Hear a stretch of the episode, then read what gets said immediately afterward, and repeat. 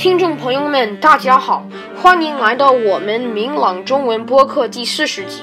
今天是二零二三年五月十四日，我是 Colin Liu，明朗中文播客的主持人。很多同学们家里面都有各种各样的宠物，有的养猫，有的养狗，有的养鸟，有的养鱼，还有好多种无法一一列举出来。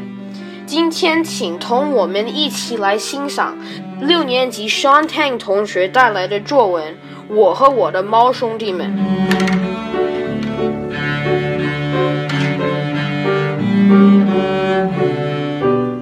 我和我的猫兄弟，我每天放学以后，第一件事是跟我的三只猫玩。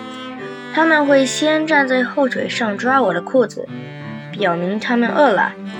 猫咪吃饭很搞笑，它们先会用舌头吃一些猫粮，然后会眯起眼睛摇一下头，再重复几次。喂完猫后，我开始做作业。我读书时，最小的两只猫会跳到我的腿上，先转几圈，然后坐起来，最后闭起眼睛睡觉。我读完书就开始做数学，猫正好也起来了。我做数学的时候。猫咪会在桌子上看我，好像它也想做。我每天晚上上床以前会抱着一只猫到我的床上，它会先在我的手旁边转几圈，然后再躺下来。我一起床，猫咪就会跟着我到一楼吃饭。我喝牛奶时，我会伸出一只手指到牛奶里面，拿出来时，猫咪会舔我的手指。我看得很高兴。我把书装到书包里时，猫会钻到里面，它好像也想上学。我准备走的时候，猫咪会跟着我到门口。我坐下来抱着它，希望它也可以有一个很高兴的天。我开门的时候，它就会睁着圆圆的眼睛看着我，像在说再见一样。关门以后。他会从窗户看着我走到巴士站。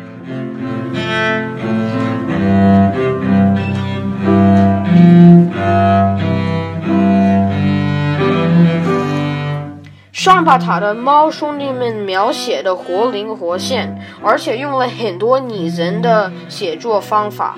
我相信同学们和宠物之间也有很深的感情和很有趣的故事。如果愿意，你也来给我们讲讲你的宠物的故事吧。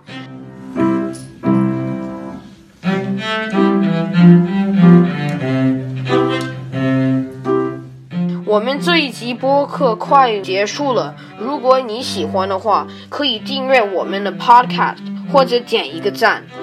如果你有建议的话，请同我们联系。我们的邮箱是 podcast at mlccc dot org。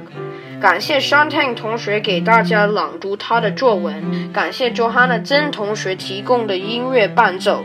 谢谢大家的收听，我们下一集播客再见吧。